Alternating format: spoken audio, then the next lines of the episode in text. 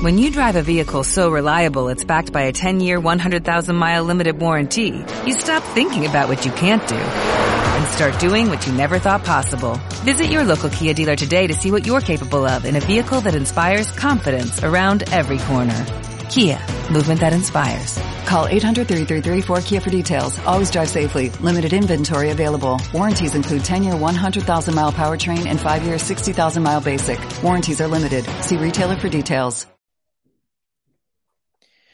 Muy buenas noches, espectadores de Estado Alarma y de DATV.com. Eh, en primer lugar, mil disculpas por el retraso. Hemos tenido un debate bastante encendido, ¿no? A cuenta de la visita por error de Pablo Casado a, a la archidiócesis, a la Catedral de Granada, donde eh, casualmente se está celebrando una misa en homenaje a Franco y en Génova han salido a desmentir.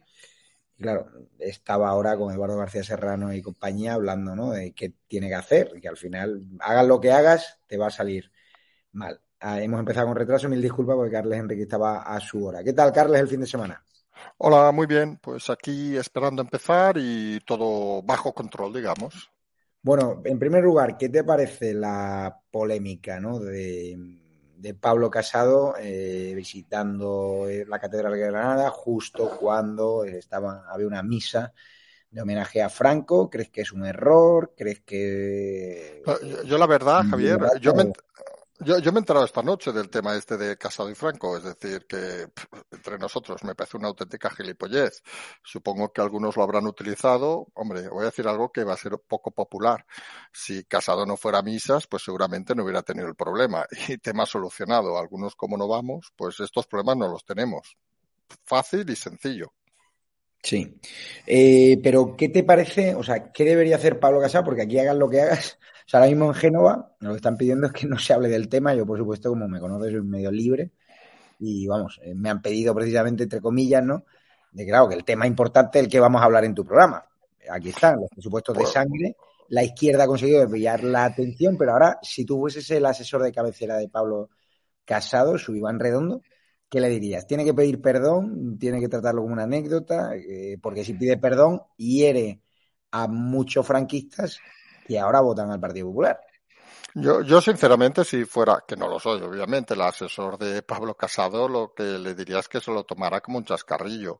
Oiga, a él le gusta ir a misa, supongo, ha ido una misa, se ha equivocado, oiga, no pasa nada, o se ha equivocado, ha ido una misa que, según parece, o no tocaba, o lo que fuera. Es que yo tampoco controlo mucho el tema de las misas, ni de los homenajes y estas historias. Y lo han aprovechado otros para hacer un poco de, bueno, de cortina de humo cuando toca. Si le das importancia a estas cosas, peor todavía. Si no le das importancia, bueno, puedes perder alguna cosa o lo que sea, pero vuelvo al principio.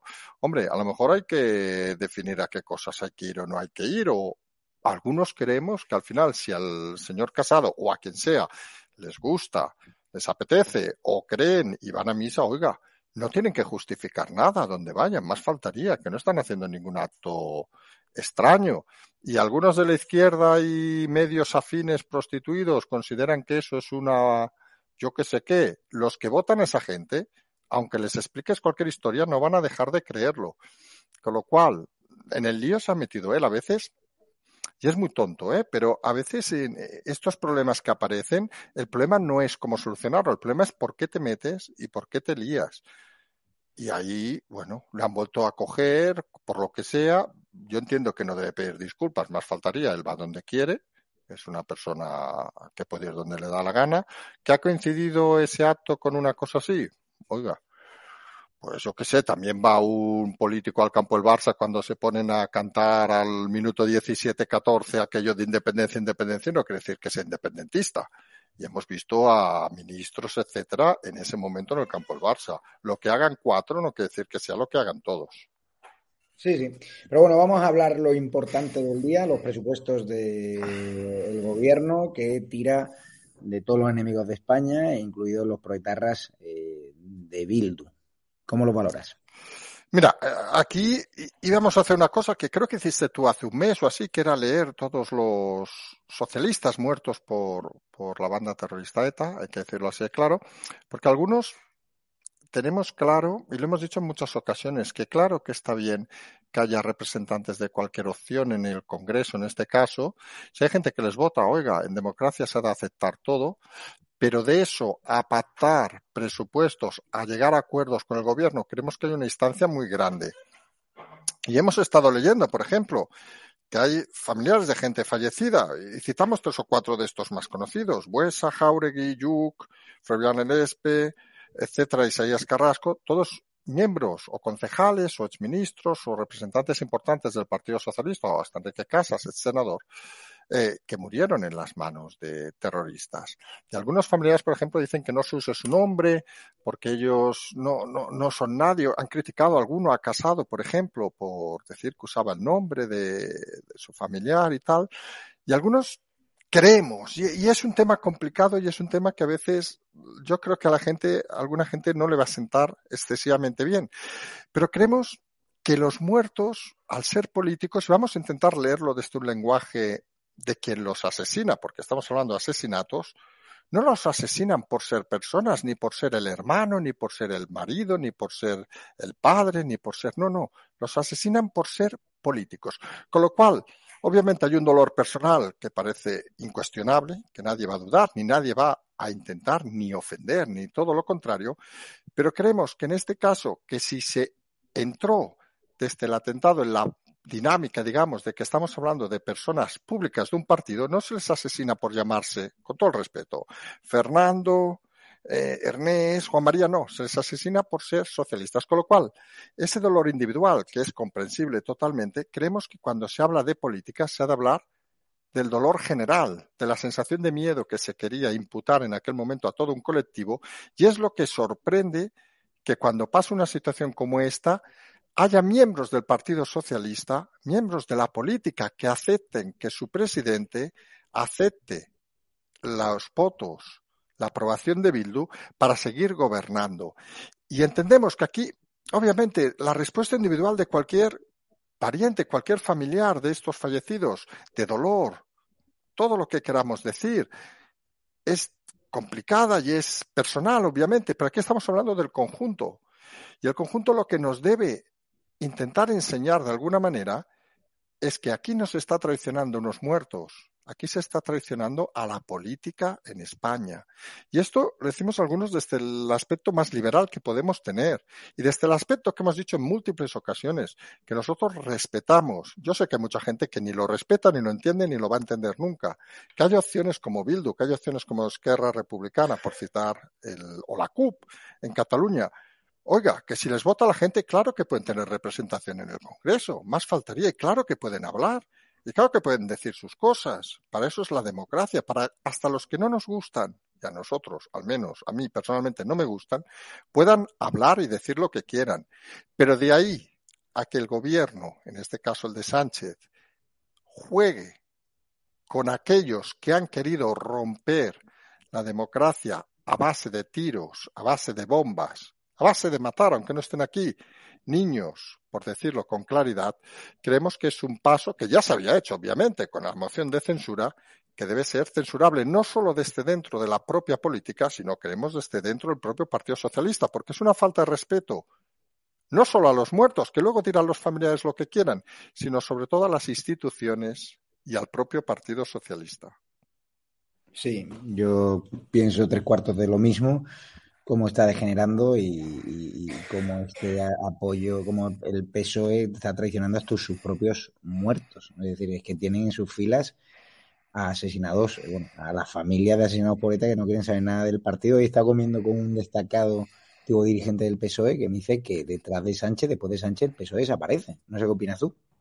No, nosotros hemos explicado en muchas ocasiones que la deriva cada vez mayor de Sánchez lo que podría llevar a, a, si no se encuentra alguna salida es que ¿qué habrá después de Sánchez? Es una pregunta creemos interesante, porque ahora mismo cualquiera que, no ya hablamos de un analista, sino cualquier persona con dos dedos de frente, que siga un poco la política, no hablamos tampoco de nadie excesivamente, cualquier periodista, pero cualquier oyente, por ejemplo, que se haga una reflexión cuando acabe el programa y piense, imagínense, no lo deseamos, ¿eh? pero imagínense que mañana, por lo que sea, Pedro Sánchez desaparece.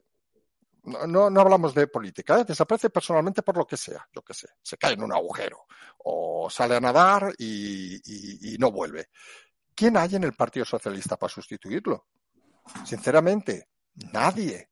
Y es una de las cosas buenas que tiene, entre comillas, las broncas que hay en el PP. ¿Alguien duda que si mañana Casado se cae en un agujero o se va a nadar al océano y se lo come un tiburón, no saldrá un sustituto o sustituta? Y ese es un pequeño matiz que, si estamos hablando de regímenes individuales, como podía ser, entre comillas, dictaduras o lo que sea, sucede cuando se murió, bueno, se murió, recordemos, en la cama, como habéis estado hablando de Franco, cuando se murió Franco en la cama, pues se cambió, porque no había un sucesor, porque un régimen presidencial. Y lo que a algunos nos sorprende que un partido que se llama socialista esté fomentando un régimen presidencial donde más allá de la persona excepto que ahora me digas, Javier, que hay 22 nombres, no hay nadie. ¿Quién hay más allá de Sánchez en el Partido Socialista? Y esto debería hacer reflexionar a los socialistas porque puede llevarles una travesía del desierto muy larga. Sí, sí, yo lo considero así. Y el problema, Carles, es que qué meses nos esperan la polarización con el cambio de la ley de seguridad ciudadana va a ser bestial, es decir, están allanando el, terreno para que delincuentes y, izquierdistas, cuando llegue la derecha al poder, pues nos peguen palizones por la calle, no pase nada, tengamos que vivir con escoltas. No sé si tú tienes ese mismo planteamiento. No, yo en esto lo que siempre hemos apelado desde este canal y desde nuestro canal, la tranquilidad y la calma. Pueden hacer los cambios que sean, pero lo que se está reforzando y insistimos cada vez más, es la democracia en estas situaciones. Se está reforzando que las cosas por el mal camino no pueden ir, que el momento del partido en el gobierno, del gobierno de Sánchez y de la coalición con Podemos, que está explosionando, implosionando por todos lados, es un tema de tiempo. Es un tema de que puede pasar mañana, pasó mañana, puede pasar el mes que viene, puede pasar de aquí tres meses, que hay situaciones que cada vez corroen más dentro de las propias instituciones, digamos, como los pactos, porque hay que verlo desde una perspectiva lógica, es decir, hay muchos socialistas que obviamente no acaba de ver la dirección que se está tomando, pactando de una forma continuada con ciertos partidos, pero sobre todo no acaban de entender muchas decisiones personales. Hoy leíamos la portada ejemplo del Objective, que es algo que hemos citado repetidas ocasiones en redes sociales, eh, los actos que organiza Sánchez para poder ir en avión que esto lo ve cualquiera y dices, hombre, pues parece un poco sorprendente. Organiza actos supuestamente de gobierno para luego poder ir en avión y luego aprovecha para hacer un acto de partido en los congresos regionales que ha ido haciendo. Y es una situación que se repite y es una situación que da la sensación de que, de que nadie controla a quien debe controlar, en este caso al presidente, que parece que está en una huida hacia adelante de decir, oiga, me quedan cuatro telediarios, cinco, seis, veintisiete, que nos da igual, pero yo hago lo que me da la gana y nadie me controla. Y cuando en un sistema democrático el primero que debe controlar, que es el propio presidente, no controla la situación ni controla sus actos y actúa de una manera impulsiva, de una manera personal, creemos algunos que estamos asistiendo a lo mismo que explicamos hace unos meses. Caída de Ciudadanos por una actuación muy similar de personalismos, caída de Podemos por una actuación individual de personalismos. Hombre, parece difícil que caiga el Partido Socialista, pero ojo, que el camino lo está trazando el presidente Sánchez de una manera cada vez más veloz y parece que nos entienden. Hay que ver, por ejemplo, cosas como lo que ha pasado hoy en Cádiz lo, bueno, que está pasando estos días en Cádiz con la huelga del metal, cosas que nosotros hemos definido como las incongruencias. No tiene sentido que con todo el follón en Cataluña, por ejemplo, no se sacaran las tanquetas de la unidad de antidisturbios y se saquen en Cádiz en una huelga. Pues parece cuanto menos sorprendente. Y eso al final cala en la gente porque se dan cuenta de que hay un doble trato según de dónde seas y según qué puedas ofrecer al presidente para mantenerse en el cargo. Bueno, lo de Cádiz ya sabes que tenemos ahí un corresponsal y está siendo terrible. Hoy ya sabes que un motorista ha perdido la, vida. Es que no sé si la violencia justifica todo, los trabajadores de la tienen, tienen, tienen razón, pero llevarlo hasta el extremo, con ese nivel de violencia. No, pero eso al final, fíjate, es el mismo detalle que si en el, imagínate, que en el caso de Cádiz que comentas, efectivamente un motorista ha chocado contra un piquete o lo que sea y ha fallecido, imagínate esa situación sería como si la personalizáramos en esta, en esta persona desgraciadamente fallecida o en su familia, que estará obviamente destrozada, es lo que hacen algunos, por ejemplo, en el caso de los socialistas muertos en el País Vasco que dicen hay que personalizarlo en los socialistas muertos y en sus familias, ¿no? Hay que centrarse en el conflicto, con todo el respeto, ¿eh? de Cádiz en este caso, y ahí son situaciones que son inaceptables, vamos a decirlo así, para que nadie tenga dudas, igual que lo del País Vasco eran situaciones inaceptables. Y no vale decir, es que este como era regidor, concejal, perdón, del Partido Socialista, o era eh, un histórico del Partido Socialista, o era exministro del Partido Socialista, tiene más peso que el señor motorista de Cádiz, que también ha muerto, obviamente no en un atentado, ¿eh? pero en un acto que no debería haber pasado, y lo que deberíamos intentar entender es por qué estas situaciones que no deberían haber pasado jamás están sucediendo y parece lo que nosotros también estamos explicando, de que el gobierno cada vez pierde más el control de la calle y veremos si esto de Cádiz se empieza a extender a otras zonas por otros motivos, obviamente, por otras manifestaciones, otras huelgas, ya veremos a dónde van estos temas y qué tipo de control tiene el propio gobierno para intentar solucionarlo de una manera ágil y eficiente, porque eso parece que tampoco es muy fácil. Sí, estoy leyendo el avance del, mundo de mañana, el ariete de la televisión en euskera para los niños. Bildu, cuenta mi amigo José Inzarra, logra que Pedro Sánchez y María Chivite apoyen la extensión del Vasco en Navarra a través del canal infantil de ETV. Esto es gravísimo lo que está pasando en Navarra, que es el laboratorio de ideas de Batasuna ahora mismo. Pobre amigos míos que viven en Navarra, nos vamos a implantar allí porque nos lo están pidiendo. Y todo lo que está pasando en Navarra se va a extender a nivel nacional, lo que está pasando en Baleares, en Comunidad Valenciana. Carles, esto es un polvorín nacional y las calles van a arder. Van a arder cuando gobierne la derecha y, y van a tener recursos, medios, porque estos están recibiendo muchísimo dinero de los gobiernos de izquierdas y están ahorrando para cuando realmente llegue quien sea al partido, al gobierno, PP, Vox o quien sea, o, un líder civil que salga, pues eh, es lo que digo, se va a tensionar muchísimo. ¿Qué te parece lo de euskera? No, a mí, yo en eso, mi opinión siempre ha sido muy clara. A mí los idiomas fantástico, genial, en eso no me parece nada extraordinario. Me parece, incluso te diría más, me parece que si la petición de Bildu es eso, hay que ser ridículo, porque es como la de Esquerra Republicana que Netflix se hiciera en catalán. ¿Qué quieren que les digan? Si consideran que eso es lo más importante para apoyar los presupuestos del Estado, algunos creemos que hay muchas otras negociaciones por detrás. Llámele en el caso del País Vasco, los presos, acercamientos, en el caso de Cataluña, se ha visto algunos temas para mantener la generalidad, etcétera, etcétera. Y la realidad al final es que se pone, se expone el, el tema cultural como si el tema cultural fuera el problema de este país y algunos tenemos muy claro que precisamente la riqueza de este país es el tema cultural, es decir, esto no es Francia, esto no es Italia, donde prácticamente se extinguieron todos los idiomas por hablar y, muchas culturas hablando en plata. Y aquí la gracia es la diversidad y que un país como este haya sobrevivido tantos años, tantos siglos con la diversidad, pues creemos que es una base importante como país.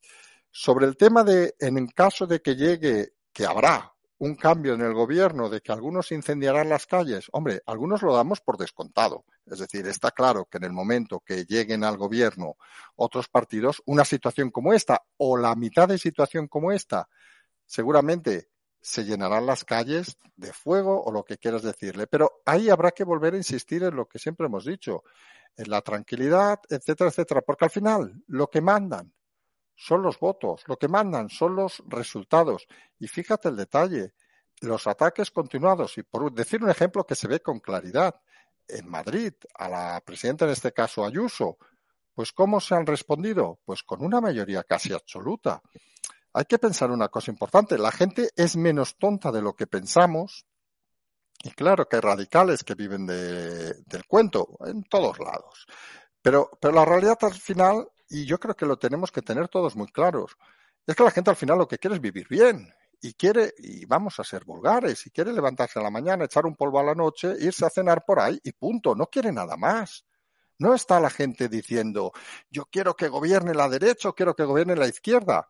Eso está muy bien en el siglo pasado, en el siglo de los derechos y tal. Ahora esto es lo de las comunicaciones, de, de la gente de la información, etcétera, etcétera. Lo que quiere al final es, hombre, que cuando se mueran, cuando nos muramos, poder decir, jolín, pues oye, me lo he pasado bien, pero no quiere decir, he estado en 22 manifestaciones anti-Franco, 27 anti-Aznar, 42 a favor de la República y 88 a favor de yo que sé qué. Y eso, al final, que es muy tonto, es la base para intentar hacer política, intentar acercarse a la gente, buscar qué quiere la gente, buscar qué quiere entender la gente y sobre todo, queremos algunos, buscar que la gente disfrute y esté cómoda donde está. Y está claro que quemando las calles mucha gente se volvería y se sentiría muy incómoda y mucha gente, creemos, no estaría nada de acuerdo. Con lo cual, insistimos en la frase que siempre repetimos, calma, tranquilidad, que hay tarados en este país, que hay iluminados. Bueno, los hay. Que hay gente que se piensa que esto se arregla sacando yo que sé qué, los hay. Que hay gente que cree que va a haber una revolución social y que yo que sé, y van a quemar los palacios de primavera. Seguramente los hay. Pero al final, la gente lo que quiere es estar tranquilamente o en casa, cenando, lo que sea, y punto. Y quiere que haya los menos problemas posible. Y la política debe ser ese elemento que sirva para que la gente viva mejor y para que la gente intente solucionar cuando tenga problemas, sus problemas de una manera más eficaz. Sí. ¿Qué te parece? Hoy hemos vuelto a la rueda de prensa y nada, eh, hemos vuelto a pedir a Chenique y a Inavidal en Cómo Pueden, esta que decía que Cuba no era una dictadura, sino que vea la película de Plantados, que es buenísima, donde narran las las tropelías y las barbaridades que hicieron pasar a presos políticos cubanos, con los cuales hemos entrevistado en el programa de The Night Show y que verán a continuación este programa en estado de alarma un censores, pues dicen que, que nada, que no condenan la dictadura de Cuba. Pero al menos han empezado a contestar. Bueno, salvo Rejón y la CUP, ya todos contestan. Claro, pero fíjate que, y es algo que hemos valorado muy positivamente y sabes que personalmente te lo he dicho, es decir, que hacer las preguntas con el tono que se ha hecho, con el tono educado, hay que decirlo así, claro, y otros compañeros que también con el tono educado, al final lo que hace es, los políticos tampoco son idiotas, les hace reflexionar y algunos que eh, nos hemos hartado de ver los días que, sobre todo los primeros días, que y tú lo sabes mejor que yo, que decían, no, a Javier Negre, ni a Rodrigo, ni etcétera, no hay que contestarles, no sé qué, porque son la burbuja mediática de la ultraderecha y no sé qué. Y al final, ¿qué han acabado haciendo? Contestando. ¿Por mm. qué? Porque al final las cosas, no sé si la palabra lógica a veces sabes que es muy complicada, porque la lógica tuya no es la mía, ni la del oyente, ni la del señor político. Cada uno tiene su lógica y sus opiniones. Pero al final hay cierta lógica que acaba siendo casi inteligencia que dice, hombre, está muy bien el chascarrillo de, de Rufián, de no voy a contestar a la burbuja mediática de la ultraderecha. Hombre, está muy bien una vez. Pero repetirlo como un mantra saben que es un error y al final se acaban contestando. Y a eso se llega por lo que hemos dicho, por el discurso de la calma y la tranquilidad. Oiga, señor diputado, ¿me puede contestar lo que hizo el otro día eh, Josué de TV7? Le preguntó, le repreguntó y le dijo, oiga, yo cobro por venir aquí y usted cobra por venir aquí. Conteste las preguntas, por favor. Así yo creo que se hace camino. Que luego las respuestas, los políticos tengan esa tendencia de que le preguntas cuál es la capital de Italia y te dicen, hay una ciudad que pasa un río y que parece que está al sur de Europa, porque no tienen ni puñetera idea que responder. Eso es real. Pero bueno, eso al final lo que hace es poner en evidencia a los diputados, a muchos, porque fíjate, cada vez las preguntas pueden ser más complicadas y más directas, incluso aquellas preguntas de sí o no, que dejan en evidencia a muchos políticos y al final lo que te das cuenta y lo ves perfectamente tú, Javier, que estás en el Congreso, que de los 350 diputados hay muchos que con todo el respeto no tienen ni la capacidad intelectual ni la capacidad moral para estar en el lugar de representación de todos los españoles. El nivel, el nivel es bajísimo, pero bajo. No entiendo por qué los diputados y los asesores que cobran un pastón tienen que pagar un menú a cuatro euros, Carles. O sea, sí, cuatro, y medio. Yo me sorprendí también. Yo cuando fui a comer allí pensaba que era una coña. Y, algún día como. O sea, no, no, os voy a engañar. Hombre, hay que decir, Javier, también que yo que he comido un par de veces en el Congreso, la comida, con todo el respeto, ¿eh? Escucha, eh, Tampoco es nada del otro mundo, ¿eh? pero bueno, vale cuatro euros y medio que no vale en ningún lado. Eso es Primero, segundo. Sí, postre. y café sí que pagar un suplemento, creo. O sea, eh, de verdad, es un menú decente.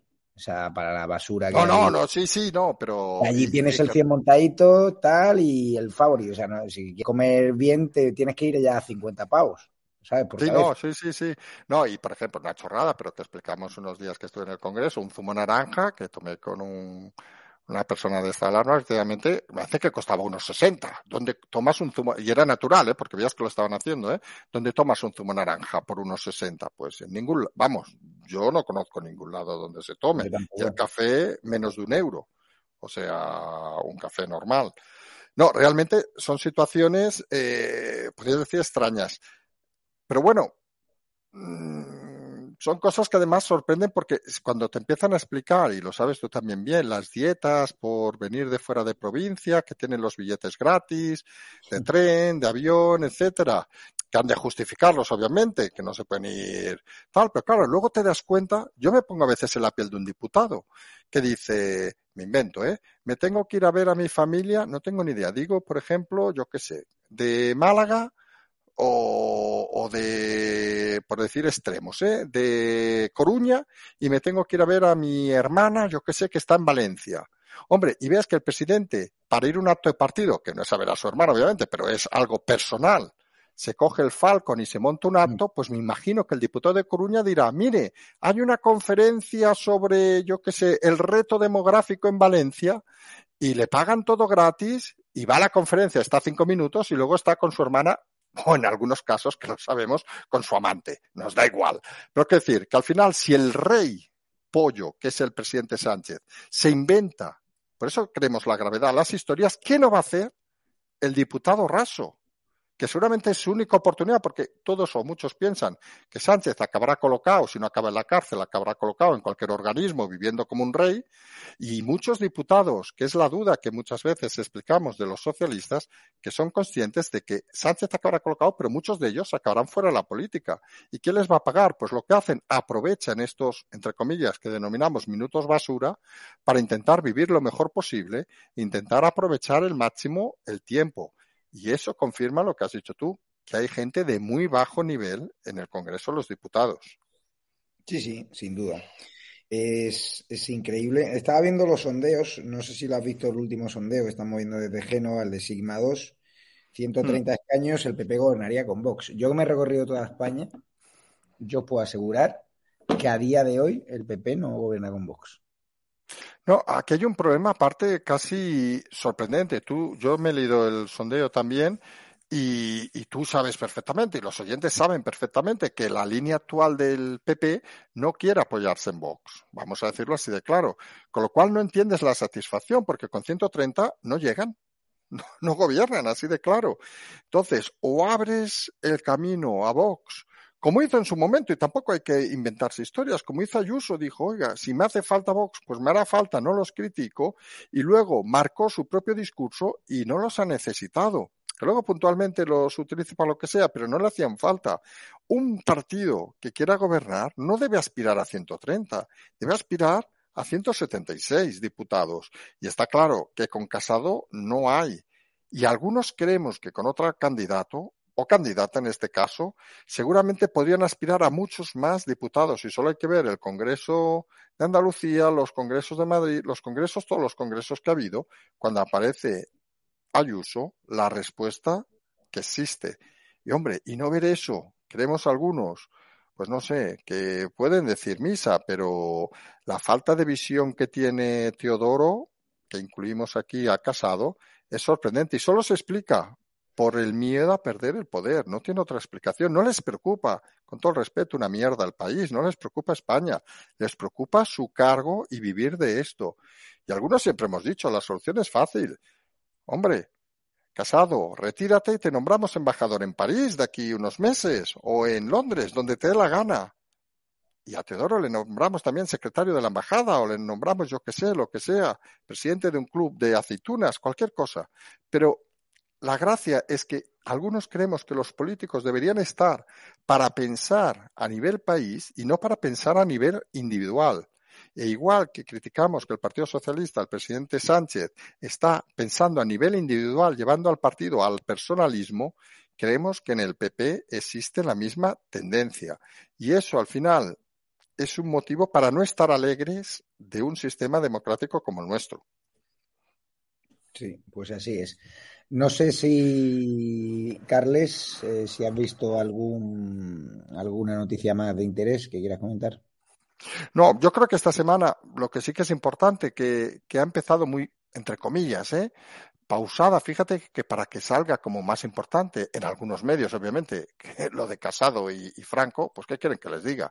Pues eso quiere decir que de momento no ha salido nada, pero esta semana creemos que se van a llevar mucho los temas judiciales que tocan sobre todo el tema de Podemos y, vamos a enfrentar, no olvidemos que falta apenas unos días para el tema de los presupuestos y falta pocos días también para llegar a los días festivos, que recordemos que el, el, Congreso está cerrado a partir de Navidades. Y entonces muchas cosas se han de hablar y solucionar antes porque luego volverá cierta inactividad y saben algunos que o se acelera ahora con este pequeño margen de semanas o luego prácticamente estaremos nuevamente con un cierre que obviamente dificultará cualquier tipo de movimiento. Pues sí. Vamos a ver qué pasa. ¿Cómo ves eh, la manifestación del sábado? ¿Va a ser un éxito? ¿Qué manifestación el sábado? La, la, el sábado? Ay, perdona, perdona. Es que al final, no, nosotros hemos dicho, insistimos, ¿eh? que se va a empezar a ver un run run en la calle muchos no contaban, por ejemplo, con el tema de Cádiz, por decir algo puntual, pero que cada vez más colectivos van a empezar a perder el miedo y a salir en la calle, a salir en la calle, y realmente va a ser un punto de inflexión, creemos, también en este gobierno. No porque la calle, como algunos han dicho, pueda mover un presidente, obviamente, pero sí que puede mover muchas conciencias y mucha gente, y al final, van a ser en días donde todavía no estarán seguramente los presupuestos aprobados y muchos grupos políticos van a tener que tomar decisiones, aquí no hablamos ahora de Bildu, obviamente, eh, en un momento complicado en la calle. Y ya veremos qué tipo de decisiones se toman y qué tipo de acontecimientos pasan, porque cuando se complican las cosas no es fácil tampoco apoyar a aquel que cada vez más gente ve como un elemento nocivo de la democracia. Hablamos de Sánchez, obviamente, y más de uno se va a repensar las historias porque las presiones van a ser cada vez más grandes. Sí, yo también pienso lo mismo. Estaremos ahí en la manifestación. Y bueno, tema Casado y Ayuso, ¿crees que lo han resuelto o no? Yo lo de Casado y Ayuso es esa es una cosa que se ha explicado muchas veces. Y, mira, vamos a poner un ejemplo salvando las distancias. Y, te vas a reír, supongo, pero creemos que a veces es bueno que la gente se ría. Cuando yo salí del programa, es como si hace, hace meses, es como si hubiéramos empezado los dos a montar una guerra. ¿Qué sentido tiene? Ninguno. Si tú quieres hacer una cosa por un lado, Ayuso, otro por otro, lo limpiáis entre vosotros, lo arregláis entre vosotros o no lo arregláis, da igual. Y aquí al final hay un matiz importante y es, ¿quién considera ahora mismo que tiene más opciones de ganar unas hipotéticas elecciones donde sea? Ya no hablamos aquí de España, incluso en la comunidad donde sea, Ayuso casado. Y actualmente, si hiciéramos una encuesta tipo estas que salen ahora, creo que quedaría una victoria aplastante de Ayuso en cualquier escenario. Y eso, en la política, hay que verlo, porque al final es lo que siempre decimos. Los políticos están para solucionar los problemas de la gente. Y si los políticos no hacen caso a la gente, tenemos un problema. Y siempre hemos dicho aquí de que Ayuso no se va a postular de candidata porque lo que desea que es lícito, obviamente, es que la aclamen para ser candidata. Y cada vez que vemos que pasa un día tras otro, parece cada vez más claro que está sumando aclamaciones. Y hombre, y de Teodoro o de Casado estaríamos nerviosos. Pues vamos a ya dar concluido tu noche de Carles Enrique. Eh, nos vemos ya el miércoles. Miércoles, correcto. Gracias a todos los miércoles registraron en atv.com. Bueno, ¿qué te ha parecido lo de lo de Marcos de Quinto? Y, Ay, te lo iba a comentar. Mira, pues a mí me ha dado una, una gran satisfacción, te lo digo. Algo sabíamos, pero nos da una gran satisfacción porque confirma un poco lo que hemos comentado y yo creo que se pueden explicar cosas eh, sin problema ante la audiencia. Que algunos apostamos porque haya de haber ese esa no sé si la palabra es neutralidad ante, ante, ciertos temas y al final has dicho tú una cosa interesante. Te, te, he oído al final del programa anterior que decías algo así como que la libertad de, de poder decir lo que se quiera, no tener claro. ningún tema de tal. Oiga, y si un día hay que criticar que parece lógico, al presidente Sánchez lo criticamos. En esta, en esta media hora hemos criticado a Casado, pero si hay que criticar a Vox o a Ayuso, se les critica si hacen algo que consideramos que está mal.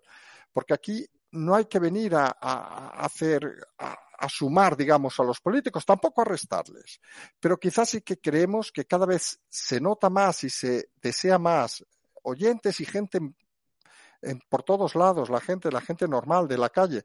Lo que quiere es oír opiniones, oír, oiga, que te dejen argumentos para pensar, no oír, perdón la vulgaridad, lameculos, etcétera, etcétera, etcétera.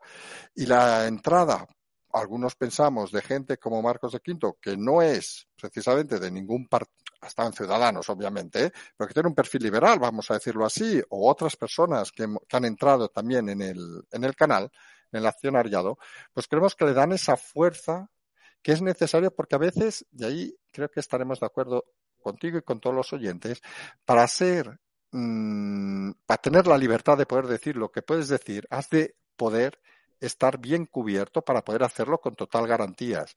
Cuando no se tienen recursos, a veces uno puede caer en la tentación de dejarse llevar por el que más le puede dar, pero cuando uno tiene detrás fuerza, tiene detrás un equipo, tiene detrás unos recursos económicos, es más fácil comportarse como lo que debe ser, como un buen periodista y seguir adelante. Y en eso, nosotros lo sabes perfectamente, seguimos apostando por ese modelo. A ver, yo te cuento una, una anécdota. O sea, cuando Génova, porque como te puedes imaginar, nuestro programa está monitorizado, no, lo siguiente por Moncloa, por los partidos políticos, o sea, todos nos ven. Todos. Lo sé, lo sé. Pero es que no es que nos vean, es que transcriben las conversaciones. O sea, lo, eso lo sé, lo, lo sé, lo sé también nos ven en los grandes grupos de comunicación. Yo cada vez que, si ahora menciono a Mauricio Casals, sé que mañana pasado me va a llamar su mano derecha, Andrés Navarro, para decirme que por qué hablo de él, porque me da la gana, ¿sabes? Pues yo no debo nada ni a tres media, ni a decir, ni a nada. Qué curioso que desde que he sacado la televisión me va de puta madre, en Mediaset iba 16 veces al mes y ahora voy dos. Y cada día menos, cada mes menos. Y acabaré desapareciendo. Es obvio, me ven como un rival. Y eso que yo ni he atacado, que Risto y nos ha ridiculizado una vez más y tal y cual. Encantado con la campaña de marketing. Pero nada, me llaman de Génova y me dicen que, por qué he enfocado el, asunto de Pablo Casado, que si es franquista o si no es franquista por lo de la misa. Digo, porque en mi canal, en mi televisión, es independiente. Cubrimos el domingo una manifestación de funcionarios de izquierdas que estaban indignados con la Junta de Andalucía y con el Partido Popular. Y nosotros vamos a seguir dando voz a la derecha a la izquierda, al centro y a todo el mundo que tenga algo que contar. Nosotros hacemos periodismo con independencia de los intereses políticos. Y quien no lo entienda, de verdad, que este no es su sitio. Invitamos a el otro día a un tipo de izquierda, a un político. Fue el programa más visto de la temporada, Carles, y me pusieron a parir en las redes sociales. Me pusieron a parir. Uh -huh. Que si yo habría estado de alarma, así de izquierda, y, y muchos lanzados por la competencia esta que ha nacido, bueno, que medios nuevos que nacen de derechas y tal y cual. Es decir, que si yo estaba dando voz al comunismo, que no, no, una mesa donde hay cuatro personas, tres de derecha y una de izquierdas. Y fue el debate más interesante. A la izquierda se le confronta con argumentos. Desde el debate, desde el sosiego, sin insultos.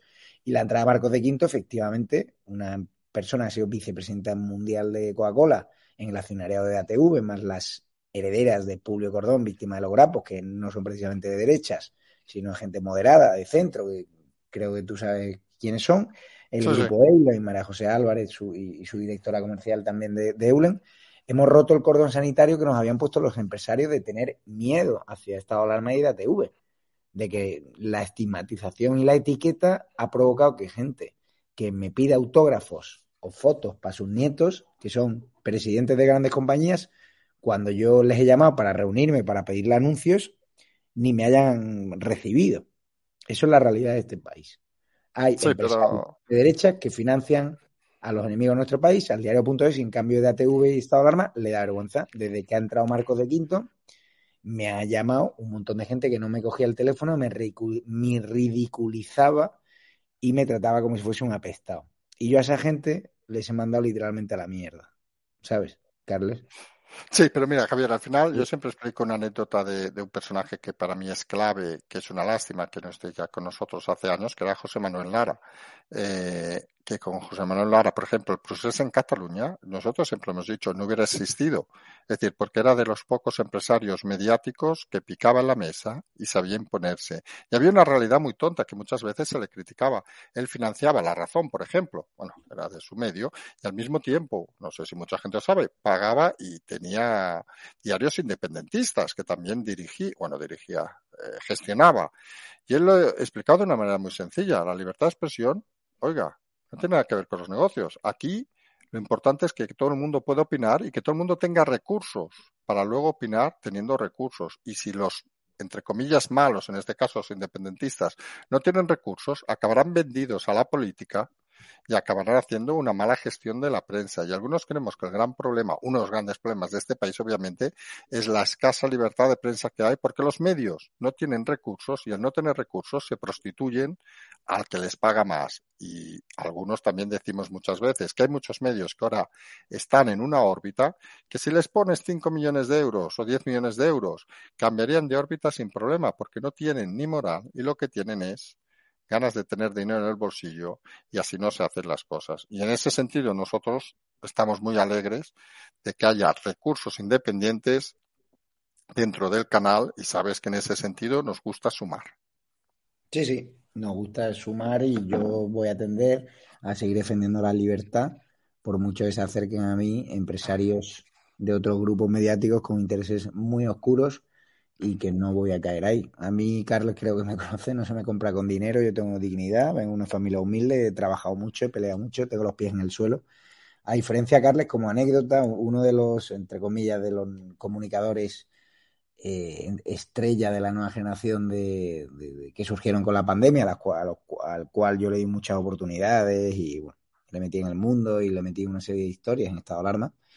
Pues me resulta curioso leer un artículo suyo a raíz de la muerte de Escotado, que descanse en paz, que era un, gran tipo y un filósofo extraordinario, y su familia también, le mando un abrazo.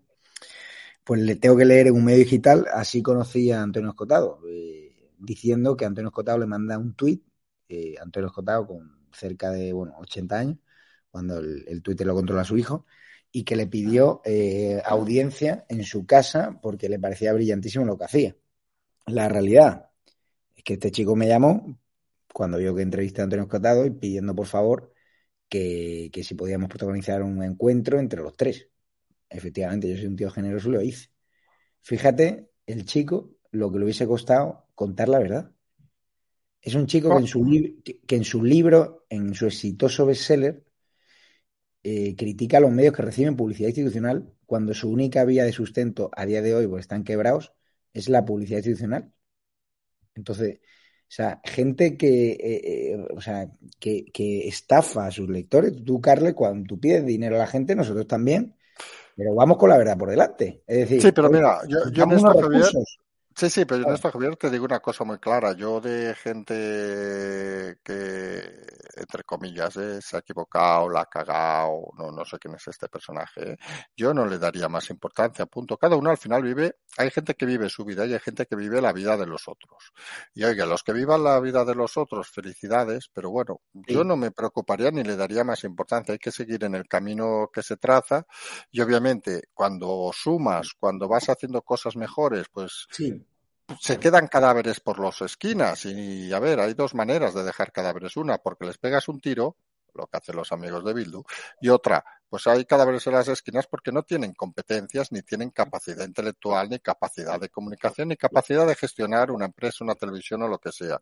A estos, oiga, pues nada, cada uno es libre en su vida de hacer lo que quiera. Pues así, y claro que hemos hablado de la manifestación del sábado, allí estaremos. Muchísimas gracias apoyando a la policía cuidaros y algún día hablaremos de, Federico, ahora que lo mentáis. Muy bien. Vale, gracias. Un abrazo, Javier. Era Night Show en estado de alarma un censoret, en el canal 2, estado de alarma un censoret, os lo dejo aquí el enlace directamente.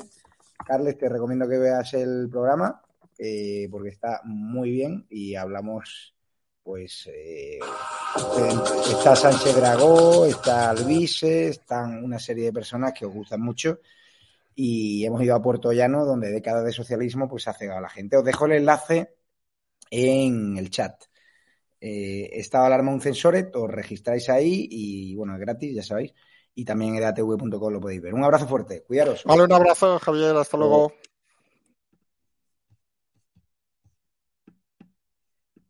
Perdone, ¿de qué medio es? EDATV. ¿De? EDATV. La portavoz de su partido en el Ayuntamiento de Madrid, Rita Maestre, asistió ayer a la festividad católica de la Almudena y pidió a la patrona alegría. ¿Qué opina de que ahora rece a la Virgen cuando en 2015 destrozó una capilla de la Universidad Complutense? condena la violencia de los independentistas hacia la policía. Ustedes también llevan condenados a sus actos independentistas. ¿Por qué ese doble trato? Va a pedir perdón a las víctimas de las FARC, organización terrorista a la cual usted asesoró. ¿Cómo valora su segunda condena por llamar violador a un fallecido después de haber sido condenado también por, por pagar en B a su asistente? ¿Y por qué se niega a pedir perdón a esta víctima? ¿Cree que el comunismo es bueno para la humanidad? Sí, claro, como no. ¿Y su país cómo está por culpa del comunismo? Bueno, hasta luego, muchas gracias. Va a abandonar el Congreso, como ha ocurrido con Alberto Rodríguez, en caso de que sea condenado. Usted tiene todo el derecho a hacer las preguntas y yo tengo todo el derecho a no contestárselas. ¿Por qué no puede responder? Porque al final los españoles le pagamos sus sueldos. ¿Se puede ser comunista con su ideología teniendo un ático en retiro y una casa en Cercedilla? ¿Participa usted de burbujas mediáticas como las de no condenar la violencia ejercida en Mondragón contra las víctimas del terrorismo? ¿Cree que es apropiado que una persona condenada y que insultó gravemente a una mujer, eh, agente de policía llamándola zorra, se siente en un supuesto ministerio para la defensa de la mujer? Y si usted puede decir, ¿no? Eh, aquí en esta rueda de prensa, lo digo por eso de la hemeroteca, que no va a dejar a Íñigo Errejón tirado en su partido político Más Madrid y que no va a acompañar en las próximas elecciones cuando sea a, a, Yolanda Díaz. Va a cumplir usted su promesa de abandonar el Congreso en 18 meses, aunque ya han pasado varios años desde que hizo esas declaraciones para regresar a la República Catalana. Pero preferiría que le preguntase tal vez la invitada que llevó a su programa y que dijo que había que matar a Vox o tal vez el diario Gara. ¿Sabe qué pasa, Javier Negre? Mm. Es que yo aquí aguanto a 52 diputados de Vox cada día. Aguantaron sí. 53 pues me da, me da, un palo terrible. Sí, ¿sabe usted a qué voto? Carvajal dice, asegura que el juez tiene documentos sobre los vínculos entre Podemos y el chavismo y también vincula al señor Pablo Iglesias. ¿Qué tiene que decir acerca de esto? Contestarte es una falta de respeto a tus compañeros y compañeras aquí sentados que son periodistas de verdad. Quería preguntar por qué prefiere usted bailar bachata y perrear en la cadena SER a contestar a medios acreditados en el Congreso como EDATV a los que insulta? La secretaria de organización de su partido, Lili Bestringe, ha reconocido en reuniones con la militancia que Podemos carece de cargos con estudio para elaborar leyes. ¿Creen que están ustedes preparados para formar parte del gobierno de coalición? ¿Cuánto dinero de la narcodictadura chavista habría, habría cobrado usted, señor Zapatero? ¿Le parece delito de odio, señor Errejón, pegarle presuntamente una patada a un señor con cáncer, enfermo de cáncer? ¿Le parece un delito de odio? ¿Condena usted la violación a una simpatizante de Vox en Reus? Condeno el fascismo, el fascismo que se ejerce desde los medios de comunicación. ¿De qué medios usted? De EDATV. Nosotros no vamos a contestar a la extrema derecha, gracias. Ah, no, ni cobrando un sueldo que pagamos todos los españoles y un medio No acreditado. vamos a contestar a la extrema derecha. La pregunta es, ¿qué hace usted aquí?